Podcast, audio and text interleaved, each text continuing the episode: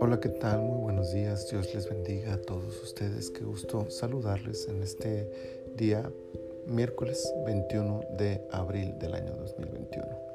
Ya estamos en la temporada 3, el episodio 5 de este tiempo devocional en su reposo.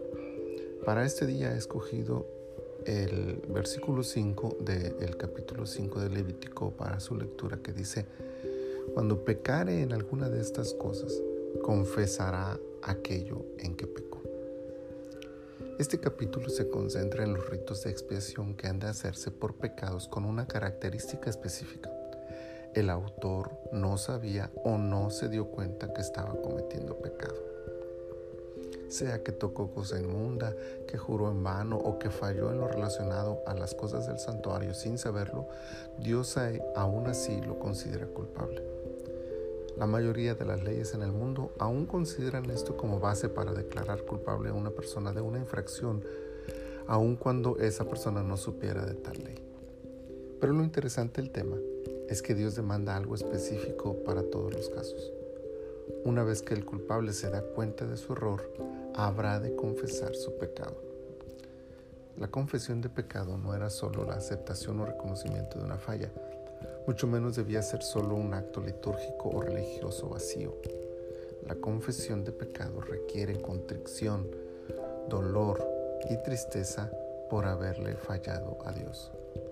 Además, Dios demanda que la confesión sea visible, audible y con hechos. No basta con sentir dolor por haber fallado, es necesario que a la actitud de tristeza por el pecado cometido se añada la acción de confesar el yerro. En aquel tiempo la confesión se hacía al traer un sacrificio al tabernáculo y confesar que se había cometido tal o cual pecado y pidiendo al sacerdote que hiciera el sacrificio de expiación. Hoy en día, al pecar sin intención, no basta con sentirnos mal por una falla cometida sin darnos cuenta. Es necesario confesar el pecado, reconociendo así que aún sin intención, pero se ha fallado delante de Dios. Y ante Dios ese pecado es igual que cualquiera otro cometido con intención. Por supuesto, la confesión de nuestros pecados no requiere un sacerdote o ministro que oiga y oficie un rito para nuestro perdón. Es necesario confesar nuestro pecado ante Dios con sincero arrepentimiento y adherirnos por fe a la obra de Cristo en la cruz como el medio que nos provee perdón de todo mal cometido sea consciente o inconscientemente, si hemos pecado, es necesario reconocer el error, sentir dolor por haber fallado y confesar estos pecados ante Dios con arrepentimiento genuino, pero también con fe en el sacrificio de Cristo, y Él nos perdonará. Que esta verdad genere en nosotros tal gratitud que vivamos cada día con el anhelo ferviente de adorar a Dios en cada acto que realizamos. Señor, muchas gracias por aclararnos este tema en nuestras vidas. Muchas veces estamos inquietos, estamos preocupados, Señor, por la posible falla que pudiéramos haber cometido, Señor, sin darnos cuenta.